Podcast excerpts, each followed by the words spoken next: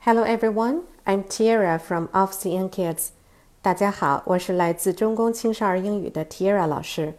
今天给大家讲的故事是给妈妈的一个惊喜。A surprise for mother. Jim and Nancy and May had gone to bed. Mothers had said good night, but the children were not asleep. Now, said Jim, let us all think about a surprise for mother.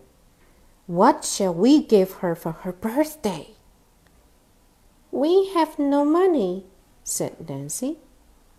Maybe we can make something for her. The children thought and thought. At last, May said, Oh, I will tell you. And she began to talk very fast. Oh, oh, said the other children. That is just the thing.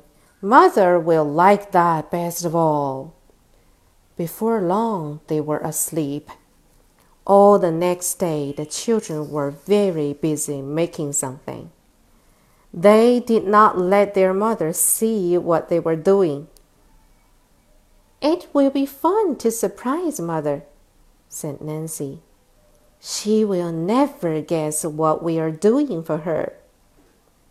We must try to get up very early tomorrow morning, said Jim. I wish tomorrow would come soon, said May. Next morning, the children got up early. They were very busy. After a time, they called mother. Happy birthday! They said. Breakfast is ready, mother. When mother came down, she went to the breakfast table. My, what a surprise! she cried.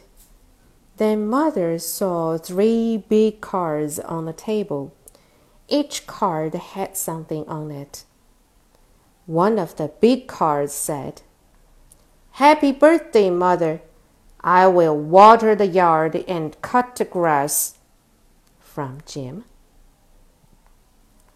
Another card said, Happy birthday, mother. I will be your errand girl. From Nancy. Then mother saw this card. Happy birthday, mother.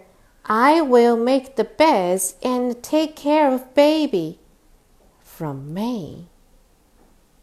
Mother said, Thank you, children. This is a nice birthday surprise. 好了，今天的故事就到这里了，晚安喽，Good night。